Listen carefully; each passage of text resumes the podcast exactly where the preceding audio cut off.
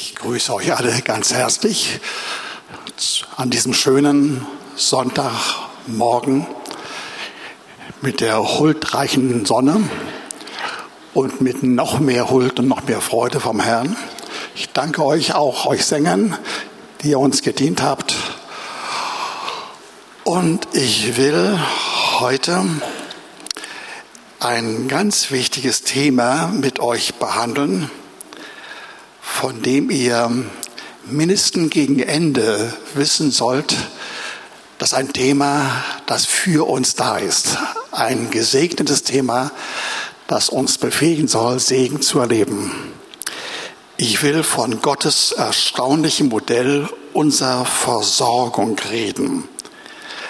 Und wir betreten mit dem heutigen Tag und auch mit dem nächsten Sonntag vielleicht auch in einiger Zeit später noch einmal ein Gebiet, wie der Herr uns versorgen möchte.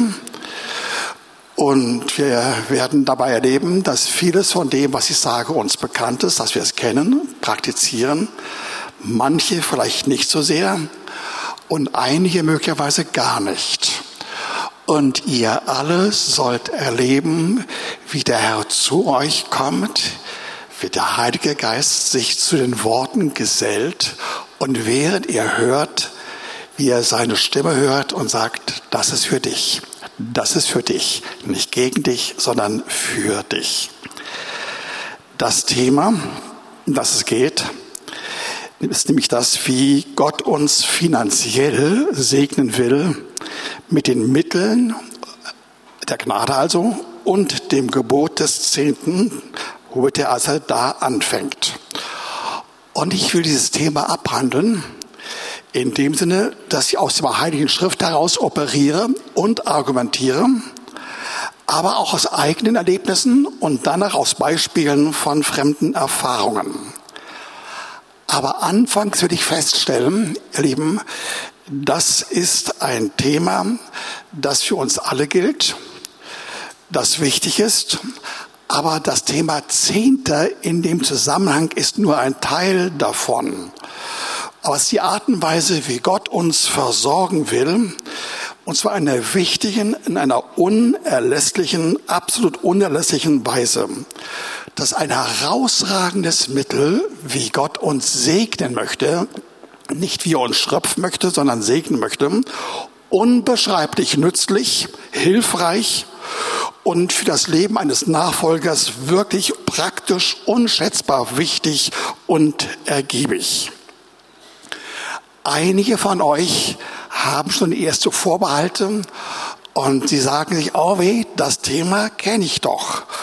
Und du spürst in dir etwas hochkommen wie ein Gedanken, oh, ein enges, ein gesetzliches, überholtes Gebot des Alten Testamentes ein Hindernis, ein Problem, ja fast ein Fluch für uns, denn es widerspricht voll und ganz dem Willen Gottes, mindestens aber dem Willen Gottes im neuen Bund. Und lasst euch sagen, es ist erstaunlich, wie eine solche Überzeugung, die wir irgendwo einmal aufgeschnappt haben, dann nach uns greift, uns einnimmt und uns festhält und uns nicht wieder hergeben will. Und ihr an dieser Stelle wollen wir erleben, dass die Dinge völlig anders sind, als wir es bis jetzt gesehen haben. Ich kenne solche Punkte aus der Breite der Lehre des Wortes Gottes, dass ich da und dort einmal irgendeinen Gedanken gehört habe und festgehalten habe und bei mir behalten habe und erst nach Jahren gemerkt habe, das war völlig ungöttlich und unbiblisch. Dabei ist es so, dass dieses Wort, das Wort der Versorgung Gottes, was einem angeblichen Widerspruch steht äh, zu dem Wort, eigentlich im Gegensatz zu dem ist, was das Neue Testament uns sagt. Gerade das Neue Testament. Und heute wollen wir und auch in der nächsten Woche und am besten in allen Wochen danach aufgrund der Tatsache, dass wir klug geworden sind, das umsetzen. Und wir werden erleben, äh, dass wir über die Jahre feststellen, dass uns der Herr über die Maßen segnen möchte. Immer wieder neu, sehr konkret. Wir werden erleben, dass wir am Anfangs das erstmal wahrnehmen, das überprüfen werden, aber dann merken, dass es durch und durch Bibel schon korrekt und das ist für mich. Und wir werden aus einer Verwunderung zu Wundern kommen und dann schließlich merken, wie das in den Alltag unseres Lebens hineingreift. Ich will erstmal zwei Reihen von Beispielen geben. Fange ich an mit uns, mit meiner Frau und mir. Wir haben das Thema, dass wir dem Herrn und der Gemeinde den Zehnten geben sollen, seit Jahrzehnten bereits gekannt und treu erfüllt und eingehalten. Wir kamen in diesen Zeiten nie in Schwierigkeiten, trotz mancher Herausforderungen. Wir haben immer gegeben, immer gegeben, im Laufe der Zeit mehr als zehn Prozent, dann annähernd 20 Prozent, manchmal darüber, manchmal darunter. Aber wir haben erfahren, dass der Herr in jeder Form zu uns stand und unsere Schritte äh, begleitet hat. Und dann schließlich haben wir im Laufe der Zeit gemerkt, dass wir noch mehr geben müssten, äh, und zwar aus unterschiedlichen Ressourcen. Wir haben einfach da und dort bekommen. Und allmählich entwickelten wir uns so, dass wir uns gegenseitig angeregt haben. Ich mehr in grundsätzlichen Dingen, meine Frau in sehr praktischen Dingen und sie haben uns beide vorangetrieben und wir haben erlebt, dass der Herr uns wunderbar gesegnet hatte über die Jahrzehnte. Und dann, als die Flüchtlingswelle kam und auch zu uns kam, hatten meine Frau und ich entschlossen, äh, dass wir sehr schnell zugreifen würden, dass wir einen Flüchtling bei uns einlagern sollten, kommen sollten. Einlagern ist ein interessantes Wort, nicht? Ja, ja. gut. Der Herr lagert sich um die Gerechten, sagt es an einer Stelle, okay, er kam zu uns und äh, wir haben mehrere Kellerräume, die Wohn... Augenblick bitte. Augenblick, Augenblick, Augenblick, Augenblick, die Wohnräume waren und äh, mit Außenlicht versehen waren, die haben wir für, für eine eingeräumt. Und das haben wir treu und brav gemacht. Und wir hatten den Eindruck, wir sollten dafür nicht zum Sozialamt Geld geben, gehen und dann von diesem dann äh, Gelder freisetzen. Irgendwie spürten wir es nicht dran. Der Charakter ist anders. Dann erlebten wir ähm, vor zwei, äh, vor vier Wochen schon, tatsächlich, ich korrigiere mich. Wir erlebten vor vier Wochen, als wir unterwegs waren im Urlaub, wie wir nachts angerufen wurden um ein Uhr und wie uns gesagt worden ist, dass unser, unser gesamter Keller überschwemmt ist von einer Art Kloake, äh, die wir dann später herausfinden konnten, wie sie zustande kamen, wobei wir nicht genau wussten, wie die ganzen Dinge fast wundersam zustande kamen, aber sie kamen, um es euch zu sagen, und das alles wird übernommen von unseren Versicherungen und am Ende wird daraus ein Riesensegen, dass viele Tausende, nicht 20, 30.000 oder mehr für uns eingerichtet werden. Alles wird neu gemacht. Eh, alle äh, Gerätschaften, alle Möbel und alles, was man sich vorstellen kann, unten und oben an allen Seiten, wird für uns neu gemacht. Ein kleiner Ausschnitt. Mit einem Wort. Unser Herr ist treu und weiß ganz genau, wie er uns, wie er uns wie er uns dienen kann. Er will uns dienen, er will uns helfen, auch wenn manchmal die, die Umstände sehr ungewöhnlich sind am Anfang. Ein anderes Beispiel aus Amerika. Ich rede von einem Pastor namens Robert Morris, der vor über 30 Jahren seinen Dienst angefangen hat als Evangelist und zwar als einem Reiseevangelisten. Wirklich als bettelarmer Mann unter sehr schwierigen Verhältnissen. Aber er hat sich eins vorgenommen. Ich will unbedingt die göttlichen Gebote und Segnungen und die Gnade des Herrn in jeder Hinsicht ergreifen, also auch in finanzieller Hinsicht. Das heißt mit großer Genauigkeit, mit Umsicht, mit Liebe und mit Herz, nicht mit irgendwelchen Regeln, sondern in dieser Art und Weise, wie ich es gerade beschrieben habe, hat er das umgesetzt. Ja, wie ein einziges großes Experiment, ja, wobei sein Experiment nichts anderes waren als die Vorkehrungen und die Prinzipien des Wortes Gottes. Und bei aller Bedürftigkeit hat er festgestellt, wenn ich gebe, werde ich immer mehr bekommen. Und er fing mit zehn Prozent an, bei all dem, was er anfangs als kärgliche äh, Gaben bekam in seinem Dienst, aber treu und brav die Zehnten gegeben. Nach einiger Zeit konnte er und wollte er mehr geben. Er gab 20 Prozent, dann 30 Prozent und dann schließlich regelmäßig 70 Prozent von seinem Einkommen, weil er erlebt hatte, der Herr ist so gewissenhaft, so treu und so voller Liebe, dass er in jedem Fall zu uns steht und am Ende hat dieser Mann Robert Morris immer mehr bekommen, als er ausgegeben hatte und konnte wirklich erleben, dass die Treue des Herrn da war. Zum Beispiel in einer Zeit von 18 Monaten hatte er neun Autos verschenkt gegenüber Menschen, die bedürftig waren, die kein Geld hatten. Er hat es gerne vergeben und hat flugsähnliche oder bessere Autos bekommen. Er hat zwei bis drei Häuser, genau konnte ich nicht herausfinden, zwei bis drei Häuser, eigene Häuser verschenkt bei Menschen in Not waren.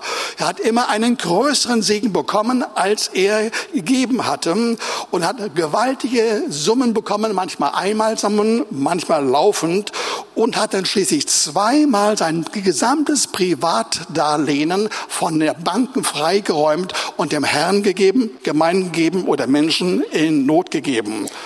Und das geschah immer und ohne Ausnahme. Kein einziges Mal hat er erlebt, dass der Herr ihn im Stich gelassen hat. Das, ihr Lieben, haben die Menschen in seiner Umgebung vor allen Dingen der Gemeinde, die er neu gegründet hat, wohl gesehen und bemerkt. Und sie haben bemerkt, wie das, was er erlebt hatte, auch wie biblisch begründet war und wie hinter den Prinzipien wirkliche Erfahrungen waren. Die Erfahrungen von einer Art, dass sie alle Bereiche seines Lebens umspannten. Nicht nur die Finanzen selbst.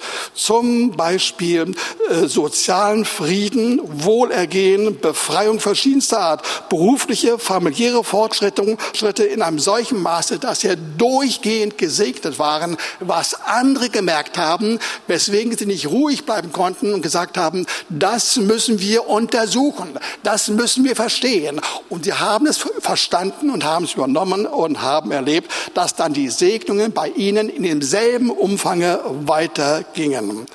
Ihr Lieben, aus einer kleinen, winzigen Gemeinde wurde eine größere Gemeinde. Aus der Gemeinde wurden 10.000 Leute und heute 40.000 Mitglieder im Süden der Vereinigten Staaten. Und das mit einer Gesinnung derselben Gradlinigkeit und Klarheit, wie Robert Morris das vorexerziert hat und aus dem Worte Gottes beigebracht hat. Und ihr Lieben, das geschah so, dass dem Vernehmen nach diese Gemeinde hört und staunt, vielleicht fassungslos, dass diese Gemeinde ein Jahresbudget von 150 Millionen Dollar hat. 150.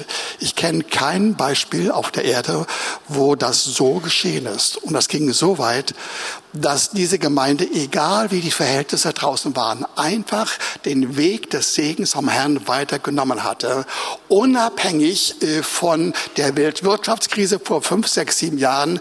An, in allen Gemeinden ging es runter, aber sie hat ununterbrochen diesen Kurs weiter fortgesetzt. Sie haben sich nicht auf die Lehren der Welt, sondern auf die Ökonomie des Reiches Gottes verlassen. Ihr Lieben, wie ist das möglich? Es beginnt, es beginnt damit, dass wir den zehnten Teil unseres Einkommens beiseite legen und Gott übergeben im Rahmen seiner Gemeinde und ihm zur Verfügung stellen.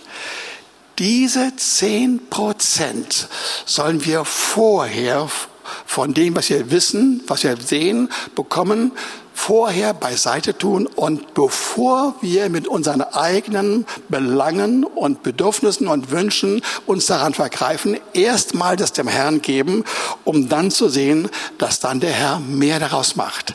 Das war im Worte Gottes erst einmal eine Art Zehnter aus der Agrarwirtschaft der damaligen Zeit und daraus wurde dem Wort Gottes gemäß dann der Zehnte. Und ähm, so haben die Männer und Frauen im Worte Gottes äh, das angefasst und erlebt und genossen. Bei Adam und Eva war das nur ähm, ein wenig sichtbar. Sie konnten in ihrem paradiesischen Zustand alles nehmen, was sie haben wollten. Es gehört alles ihnen. Sie durften nur einen bestimmten Baum nicht, davon nicht nützen, wie ihr, wie ihr wisst. Und äh, das ging nicht sonderlich gut. Ihr Sohn Abel hat von Anfang an dieses Gebot erkannt und sich dazu gehalten und seine Erstlingsgabe gegeben. Dasselbe traf dann auch zu für Abraham, der seinen Zehnten von Anfang an gegeben hat gegenüber Melchisedek, was ich gleich ein wenig erklären werde. Auch Jakob aus der Ahnenreihe, den Menschen nach Abraham, war jemand, der diese Ordnung anerkannte, sie gar so erklärte, dass sie eingehalten hatte, bevor er die Gelder oder das Einkommen hatte. Und eben all das trifft also zu für Menschen, die die Menschen des Glaubens waren, die Patriarchen. Das trifft auch zu, für die Zeit äh, der Gesetze, des mosaischen Gesetzes und trifft auch zu für uns in dem neuen Bund. So wissen wir zum Beispiel, dass äh, David und Salomo bestimmte Gebote übernommen hatten, die ihnen der Herr gegeben hat, etwa zur Einweihung des Tempels. Aber sie blieben es nicht, blieben nicht dabei, dass sie einfach in dem Sinne das übernommen haben, wie sie es gehört haben, sondern sie haben das hundert- und tausendfache gegeben. Und sie haben insgesamt, wie man heute ausrechnen konnte, nach heutigem Kaufwert eine Summe von mehreren Milliarden Euro dafür gegeben. Man kann in der Apostelgeschichte Kapitel 15, die Verse 16 bis 17 erkennen, dass die neue Gemeinde nach Pfingsten diese Erfahrungen eines Davids übernommen hatte, weil sie so glanzvoll, so fortgeschritten, so zukünftig waren, dass sie unbedingt das zum Maßstab nehmen wollten. Könnt ihr das an die Tafel einmal werfen? äh, Apostelgeschichte 15, 16 bis 17. Das ist das Beispiel für die Gemeinde. Gehen wir weiter, gehen wir zum Neuen Testament und damit, ihr Lieben, kommen wir auf Abraham in seine Beziehung zu Melchisedek. Ich möchte euch dazu aus Hebräer 7 die Verse 1 bis 6 vorlesen. Da lesen wir, denn dieser Melchisedek war König von Salem, ein Priester Gottes, des Allerhöchsten. Er kam Abraham entgegen, als er von der Niederwerfung der Könige zurückkehrte und segnete ihn. Das, ihr Lieben, war eine glanzvolle Erfahrung, dass eine Gruppe von knapp 200 Knechten aus dem Hause äh, Abraham mehrere äh, Königreiche, sogar ein Weltreich besiegt haben. Okay, sehen wir, wie es weitergeht. Ihm, diesem äh, Melchisedek, gab Abraham auch den Zehnten von allem. Er wird zuerst gedeutet als König der Gerechtigkeit, dann als der König von Salem, das heißt König des Friedens. Er ist ohne Vater und ohne Mutter und ohne Geschlechtsregister und hat weder Anfang noch Ende des Lebens gehabt als einer, der dem Sohn Gottes verglichen ist und bleibt ein Priester in Ewigkeit. So seht nun, wie groß der ist, dem dieser Abraham als Präarch den Zehnten von allem gegeben hat. Und wird ausgeführt, äh, wie in Abraham gleichsam die, die seine ganzen Kindeskinder enthalten sind, also auch diejenigen, die später äh, in der Zeit äh, des Gesetzes waren, etwa von den Leviten ist hier die Rede. Und es wird uns dann gesagt, dieser aber, der sein Geschlecht nicht von, von ihnen herleitete, hat von Abraham den Zehnten genommen und den gesegnet, der die Verheißungen hatte. Mit einem Wort. Hier wird im, im Hebräerbrief gesagt, all das, was zu Zeiten Abrahams galt, was inzwischen durchgalt in der Zeit des Gesetzes, gilt auch für uns, für den neuen Bund, für uns heute. Der Herr will das, dass wir aus, aus Glauben heraus diesen Zehnten geben, um dann den vollen Segen in ganzer Breite und Tiefe erleben. Das ist eine einzige fantastische göttliche Vorkehrung. Das Wort erklärt deswegen auch durch Paulus diesen Zusammenhang wie folgt. Galater 3, Vers 13 und 14. Christus hat uns losgekauft vor dem Fluch des Gesetzes, indem er ein Fluch für uns wurde, unseretwegen, denn es steht geschrieben, verflucht ist jeder, der am Holz hängt, damit der Segen Abrahams zu den Heiden komme in Christus Jesus, damit wir durch den Glauben den Geist empfangen, der verheißen worden war. Und obendrein sagt uns Galater 3, Vers 9, so werden wir die des Glaubens sind, gesegnet mit dem gläubigen Abraham.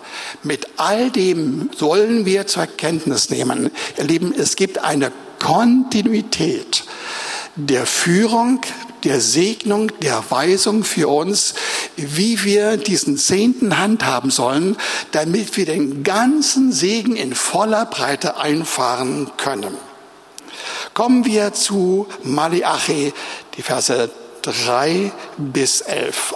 Dieses Wort kennt ihr sehr wohl. Wir haben es immer wieder vorgelesen. Die Verse 8 bis 11, Entschuldigung, Verse 8 bis 11. Da heißt es, darf ein Mensch Gott berauben, wie ihr mich beraubt? Das war die Frage von Gott. Aber er fragt, worin haben wir dich beraubt? Er sagt, in dem Zehnten und den Abgaben. Mit dem Fluch seid ihr verflucht worden, denn ihr habt mich beraubt, ihr, das ganze Volk. dann heißt es weiter, bringt den Zehnten in und zwar ganz, in das Vorratshaus, damit Speise in meinem Hause sei und prüft mich doch dadurch, spricht der Herr der Heerscharen, ob ich euch nicht die Finster des Himmels öffnen und euch Segen in überreicher Fülle herabschütten werde. Und ich will für euch den Fresser schelten, dass er die Frucht der Erde nicht verdirbt und dass euch der Weinstock auf dem Felse nicht fruchtleer bleibe, spricht der Herr der Heerscharen. Und dann geht es weiter, dass dann erkennbar werden sollen an dem Volk Gottes im Alten wie auch im Neuen Bund, ja, dass die Heiden erkennen können, dass Gott für uns ist und uns für uns da ist. Ihr Lieben, dieses Wort will uns sagen, wir können und werden tatsächlich im engsten Sinne des Begriffes unseren Herrn berauben, wenn wir ihm den Zehnten vorenthalten, weil er will, dass dieser Zehnt in sein Vorhaus kommt, Vorratshaus kommt, das heißt einfach in seine Gemeinde. Und es ist nicht so, dass er uns verflucht, sondern wir nehmen von uns aus und legen den Fluch auf uns, weil der Herr will, dass in seinem Land, in seinem Haus, in seinem Reich Ordnung, Vielfalt und Wohlergehen herrscht. Und er sagt ausdrücklich einem jeden von uns, wir sollen ihn an dieser Stelle regelrecht prüfen, ihn prüfen, ob er das sagt und macht, was er gesagt hatte. Und wir werden erleben, dass Fülle in einem Umfang über uns kommt, dass man es hier nicht mehr handhaben kann, wie es dort wörtlich heißt. Und wir werden erleben, äh, dass der Fresser, der Vernichter, der Zerstörer, also der Teufel selbst in seinem System, machtlos sind gegenüber den Weisungen und Führungen des Herrn. Und wir werden erleben, dass nicht durch auf unsere Felder, unseren Besitz, auf unsere berufliche Tätigkeit, auf all das, was wir vorhaben, dann irgendwie durch Unfälle, durch äh, Zufall oder andere Umstände, Probleme ein Unsegen kommt. Das verhindert er zuverlässig, ihr Lieben. Und das ist der Segen. Wenn wir jetzt einmal zwischendurch hier festhalten, wollen wir sagen, aus diesem angeblichen Problem des Zehnten, der scheinbar überholt ist, ist insgesamt ein Riesensegen gemeint, der nicht nur für einige wenige da ist, sondern wirklich für jeden. Wir sollen geben, und zwar im Glauben geben, das heißt bevor wir die Mittel, die wir bekommen, für unsere eigenen Bedürfnisse verbrauchen. Und dann werden wir erleben, dass Gott darauf reagiert. Und er wird so reagieren, dass er den Rest, also neun Zehntel, 90 Prozent, so über die Maßen segnen wird und freisetzen wird, dass wir erleben, dass ohne Mühe, ohne Anstrengung, allein durch seine Gnade, durch Glauben und Dankbarkeit und ganz regelmäßige, einfache Schritte von Fleiß wir erfahren werden, dass wir frei sein von Ängsten und von Sorgen und hineinkommen in die Entspannung. Und das ist der Wille Gottes für sein Reich, für uns als Gemeinde. Lasst euch dazu quasi nur zu einer Illustrierung zwei, drei, vier weitere Bibelstellen sagen. Sprüche drei, neun bis elf. Ehre den Herrn mit deinem Besitz und mit den Erstlingen deines Einkommens, so werden sich deine Scheunen mit Überfluss füllen und deine Kelter von Most überlaufen. Also wir können nur sagen, Segen, Segen, Segen. Lukas 6, Vers 38, gebt so wird euch gegeben werden ein gutes, ein vollgedrücktes, ein gerütteltes und überfließendes Maß wird man in euren Schoß schütten. Denn mit demselben Maße, mit dem ihr anderen zumisst, wird euch wieder zugemessen werden. Also wiederum Segen auf Segen. Genau genommen Segen nach Maß. Ganz exakt Segen äh, nach einer Maßeinheit. Wenn wir in einem bestimmten Maßeinheiten uns bewegen, des Gebens, werden wir erleben, dass der Herr zu demselben Maßen gibt, meistens aber mit dem Faktor 1, 2, 3 oder 4 oder mehr multipliziert. Das ist seine Art, ihr Lieben. Und dann Matthäus 6, Vers 33, trachtet zuerst nach dem Reiche Gottes und seiner Gerechtigkeit. So wird euch solches alles zufallen. Und was solches alles bedeutet, wird uns im Kontext verdeutlicht. Das ist Kleidung, Wohnung, Essen, Trinken und all die Dinge, die wir brauchen. Das gehört mit zu dem Gesamtprogramm Programm unseres Herrn und das sollte unser Programm sein. Halleluja. Danke, danke. Ihr Lieben, zur Beweisführung und zur Sicherung dieses Grundgeschehens, dieses Grundelementes von alltäglicher Segnung und unserer Erwartung möchte ich euch ein Wort aus Matthäus 23, 23 vorlesen, wo sich Jesus an die Pharisäer und Schriftgelehrten gewandt hatte und er sagte, ihr verzehntet die Minze und den Anis und den Kümmel und das Wichtige im Gesetz, im Gesetz vernachlässigt ihr, nämlich das Recht und das Erbarmen und den Glauben. Dieses sollt ihr tun, und jenes nicht lassen. Wenn wir Zeit hätten, dann würden wir das genau untersuchen.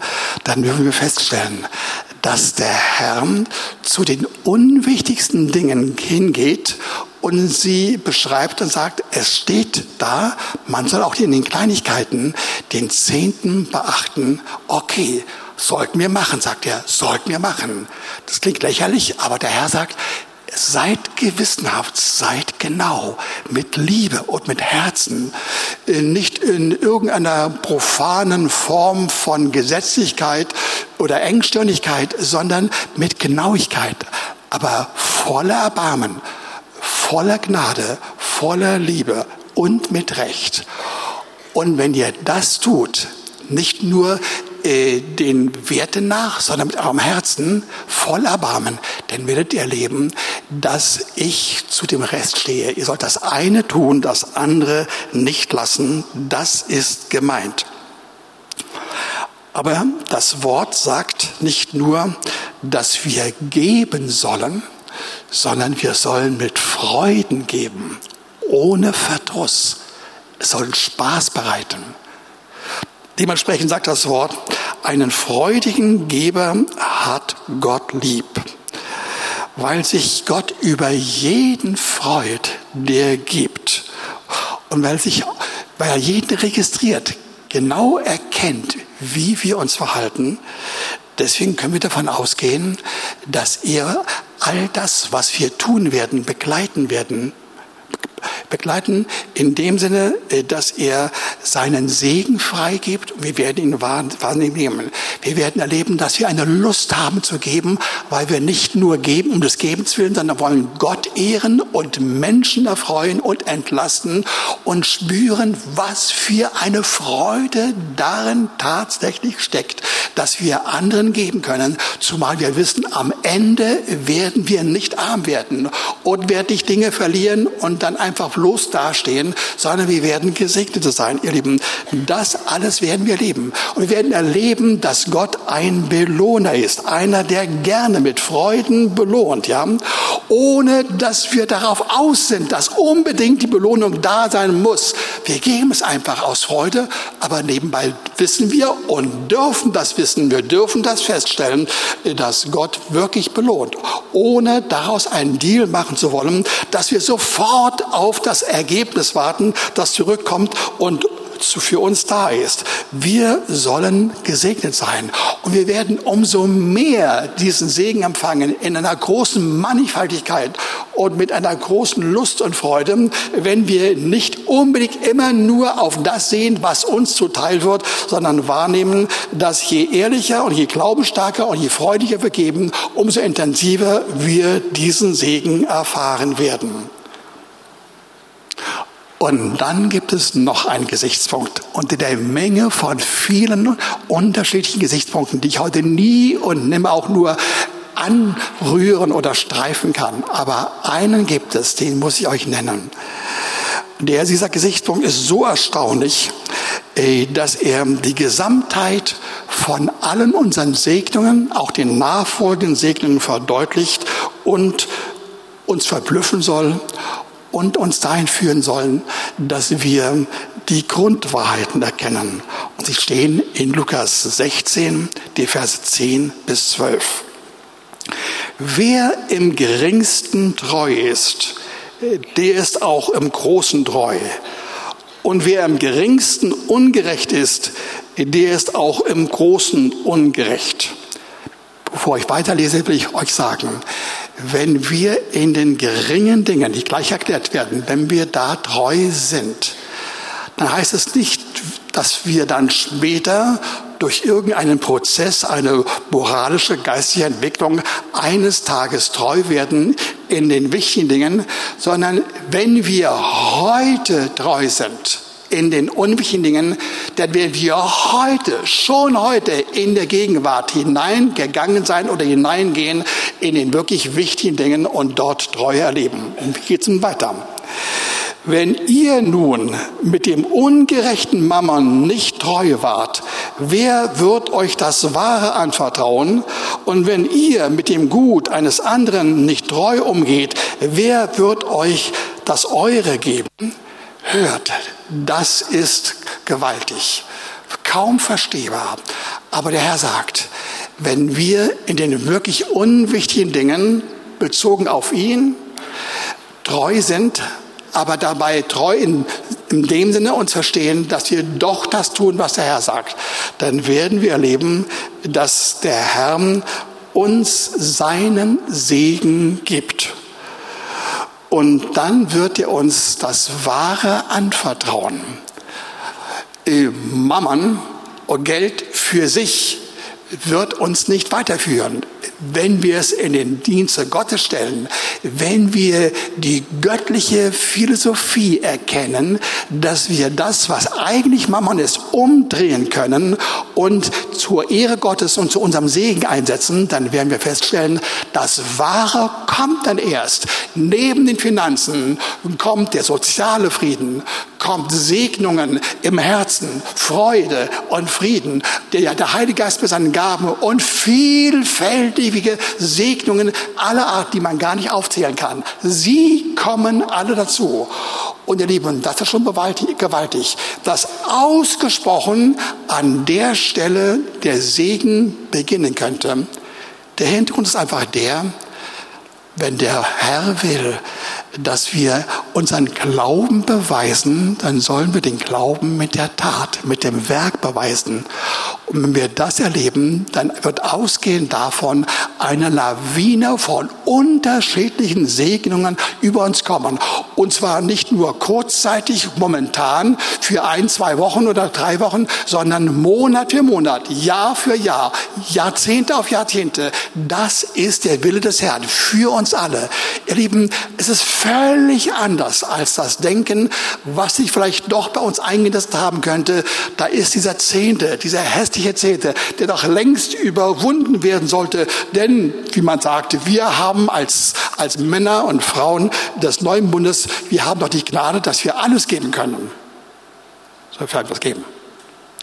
Ihr Lieben, dieser Robert Morris hat in einem seiner Bücher, das wir möglicherweise übersetzen werden, gesagt, in den Jahrzehnten, wo er diese Thematik äh, weitergereicht hat, verkündigt hat und den Menschen ans Herz gelegt hatte, hat er noch niemals gehört, dass jemand, der so vom Herzen den Zehnten gibt, ungesegnet ist. Hat er noch niemals gehört aber hat auch noch niemals gehört, dass jemand, der den Zehnten nicht gegeben hat, nicht irgendwie sich vergriffen hat an dem Wort, wer kann denn das bezahlen? Das geht doch gar nicht.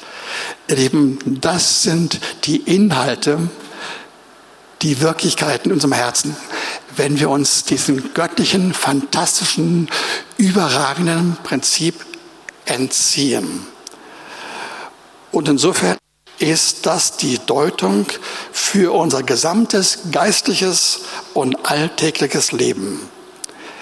Wer in seinem Herzen die Macht des Geldes versteht, auch die verderbliche Macht versteht, wenn er sich ihr ausliefert, aber andererseits, wenn er durch Treue gegenüber der Wahrheit Gottes und den Angeboten Gottes dann sich dem überlässt, dann werden wir merken, dass das Geld nicht mehr dominieren kann. Ein und dasselbe Geld verliert auf einmal den Charakter des Zerstörerischen des Trügerischen.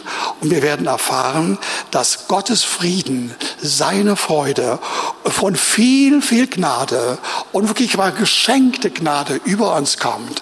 Und dass wir uns wundern können, wie ist das nur möglich, dass man auf dieser Erde so gesegnet sein konnte. Und ich habe es vorher nicht gewusst.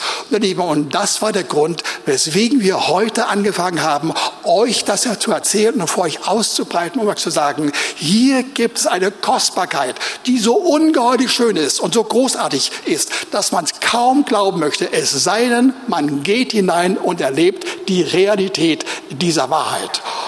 Und Katrin wird einfach jetzt noch einige wenige Worte hinzufügen und das aufgreifen, um dann mit uns bestimmte Schritte zu gehen.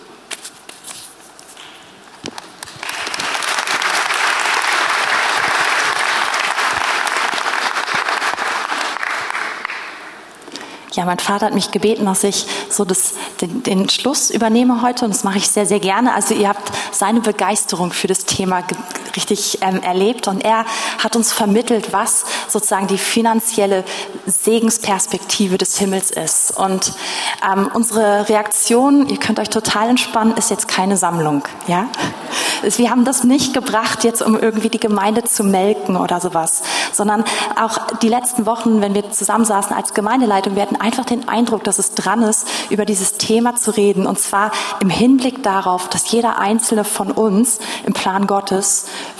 für Finanzen ist. Und das ist wirklich unser Anliegen. Und ihr sollt echt wissen, dass auch wenn wir zusammenkommen, Woche für Woche, dass wir für uns und für euch als Gemeinde beten und dass unser Anliegen wirklich das ist, dass jeder da, wo er steht, ob ihr ein Schüler seid und ob du Schüler bist und irgendwie 10 Euro Taschengeld pro Woche verwaltest oder ob du CEO bist und mit ganz anderen Summen zu tun hast. Unser Anliegen ist echtes, dass jeder von uns erlebt, dass wir im Zentrum des Segens Gottes stehen und dass wir ein Kanal sind, durch den der Segen Gottes fließen kann. Und darum, darum geht's. Das ist, was wir uns einfach für uns als Gemeinde wünschen. Und ich will jetzt keine großen Gedanken dazu fügen. Mein Vater hat echt umfassend in alle möglichen Richtungen uns einfach viel Lehre gebracht. Ich möchte vielleicht nur einen Schritt weiter zurückgehen von dem Thema aus. Wir haben viel darüber gehört, wie wie wir mit unserem Zehnten und mit Gaben darüber hinaus, wie wir Segen frei, freisetzen. Aber ich möchte eigentlich nochmal auf diesen Punkt kommen. Ähm, an Finanzen sehen wir eigentlich, wem wir wirklich gehören. Also wenn ich fragen würde, wer möchte Gott dienen, wer ist, wer ist da, wer will mit Gott an die Enden der Welt gehen, all diese Sachen, wir, wir, wir melden uns schnell, wir sind schnell dabei. Und ich habe auch eigentlich immer gedacht, dass ich das meine. Aber am Punkt von Finanzen habe ich für mich ganz persönlich echt gemerkt, wo ich doch eigentlich Gott noch gar nicht gehöre. Und ähm, ich weiß nicht warum, ich habe euch das schon mal erzählt. Ich bin irgendwie schon als Kind extremst geizig gewesen. Und ich weiß nicht warum. Also meine Eltern sind wirklich das Gegenteil. Sie, sie war jetzt echt Understatement, aber die sind wirklich großzügig. Und ich habe eigentlich Kultur von Großzügigkeit gelernt, aber schon als Kind war ich krass geizig. Mit mir und mit allen anderen auch, ja. Und habe gemerkt, wie diese Kraft, von der wir gerade gehört haben, die die Bibel Mammon nennt, ja, also die Kraft des Geldes. Ich bin nicht erlöst und errettet und geheiligt auf die Welt gekommen, sondern genau andersrum, ja.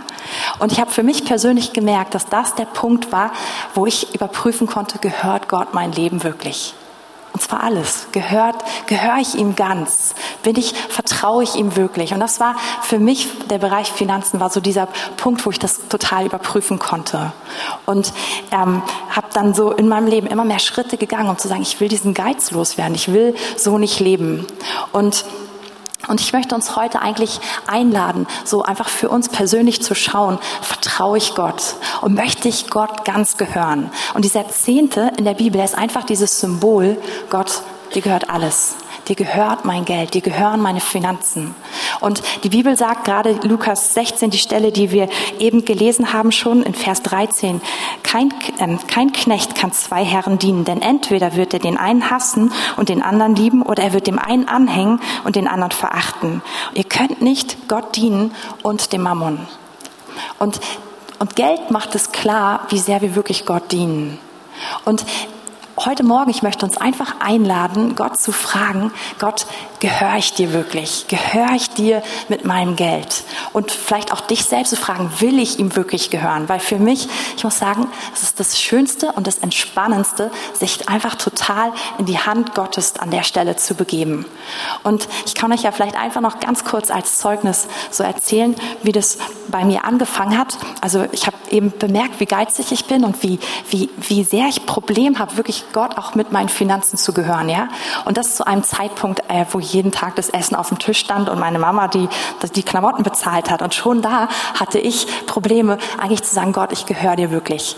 Und ich bin dann so Schritt für Schritt also da mehr reingegangen und dann gab's, ich war, wir waren ganz jung verheiratet, Fabian und ich, da gab's diese Ankündigung, wir werden ein neues Gemeindezentrum bauen und wir werden dieses ganz, ganz besondere Opfer einsammeln, dieses besonders große Opfer. Und mein Herz hat dafür geschlagen. Ich wollte Gott dienen, ich wollte mit dabei sein. Aber ich habe echt gemerkt, wie in mir so diese, oh, dieses Gleichgewicht in Frage gestellt wurde, wie diese Kräfte ins Wanken gekommen sind. Und ich habe mich dann mit Fabian hingesetzt und wir haben gebetet und wir hatten ziemlich sofort beide eine Summe im Kopf, die wir geben wollten. Und die Summe war ein Vielfaches von dem, was wir im Monat verdient haben. Und wir waren halt beide Studenten, also wir, waren, wir haben wirklich vom Minimum gelebt. Und dachten, ja, das ist irgendwie ein bisschen verrückt, wie machen wir das? Und da haben wir einfach gebetet und Gott gesagt, wir würden gerne diese Summe geben, aber wir wissen nicht wie. Kannst du uns helfen, dieses Geld zusammenzukriegen? Und wir haben uns einfach nur im Gebet festgelegt. Wir haben uns nicht mal schriftlich festgelegt der Gemeinde gegenüber, weil wir das Geld ja nicht hatten und wir wollten nicht versprechen, was wir nicht hatten, aber wir haben es, wir haben es ganz fest vor uns gemacht. Und dann haben wir angefangen dafür zu beten und während ich gebetet habe für Geld, was nicht da ist, was ich weggeben wollte, kam so eine Freude in mein Herz und das Geld ist Stück für Stück für Stück gekommen und wir hatten vor Ende der, der Zeit, der Frist, die, die gesetzt war, hatten wir das ganze Geld zusammen und es war irgendwie eine Freiheit in meinem Herzen gekommen, weil ich wusste, das ist einfach nur, was wir weggeben wollen und es gehört mir nicht. Und es hat so einen Durchbruch gemacht, dieses Geld weggeben im, im Umgang mit Geld. Und vielleicht einfach noch eine, weil das war so cool, das ist nicht lange danach passiert. Ähm, kam, also da waren, da waren mein Mann und ich auch gerade in einer finanziell herausfordernden Zeit.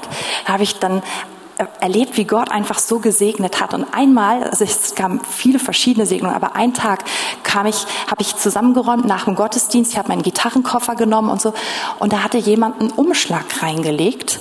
Und in diesem Umschlag war ein, ein großes Geldgeschenk drin. Und da stand dann ein Zettel, getippt mit Schreibmaschine oder so, dass es für mich persönlich ist. Und dann war der Zehnte von dem Geld schon dazu gepackt schon einkalkuliert, dass ich den weggeben konnte und dass dann der ganze restliche Betrag nur für mich ist. Und also das war, war einfach grandios und verrückt zu merken, wie, wie Gott ist. Und Gott ist wirklich so treu, Gott ist so gut. Und ich möchte euch einladen, dass ihr nach vorne kommt, als Anbetungsteam. Vielleicht, dass ihr einfach so ein bisschen musikalisch schon mal einen Hintergrund legt. Und ich glaube, die Frage, die Gott uns stellt, ist wirklich die, magst du mir vertrauen? Magst du diesen Bereich und dein, damit wirklich dein ganzes Leben in meine Hand legen? Und ich glaube, es ist einfach eine richtig, richtig gute Entscheidung. Es, wir geben zwar gefühlt von unserer Seite ihm alles auf, aber wir bekommen auch alles.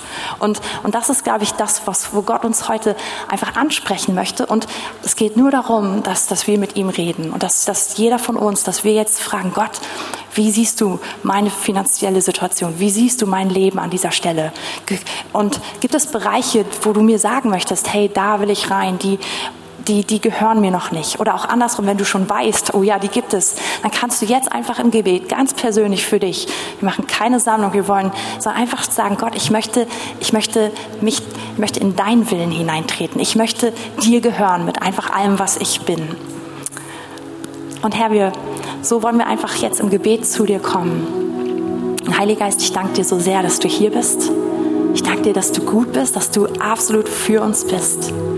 Und Heiliger Geist, ich bete, dass überall da, wo, wo wir eigentlich Gott nicht wirklich vertrauen in unserem Leben, wo wir unsere eigene Strategie fahren und die an der Strategie Gottes vorbeigeht, dass du uns heute Morgen da einfach ansprichst und dass du uns deine Güte offenbarst, weil deine Güte das ist, was uns umkehren lässt. Und Herr, ich bete einfach so sehr, dass du jetzt unsere Herzen ansprichst.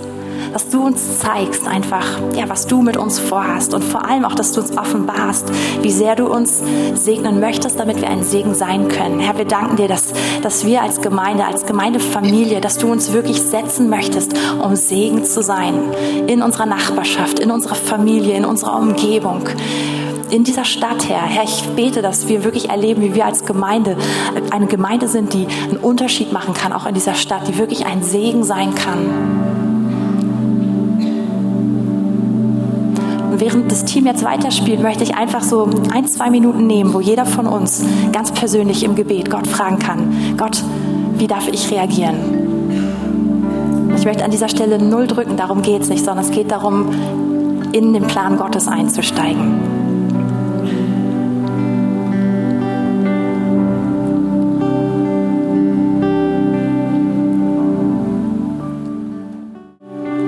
An dieser Stelle, hier zu diesem Thema machen wir jetzt keinen Aufruf, aber jede, alles, was du mit Gott besprichst, mach eine Festlegung zwischen dir und Gott. Einfach mit ihm, dass du sagst, ich möchte dir gehören, ich, ich will dir ganz gehören.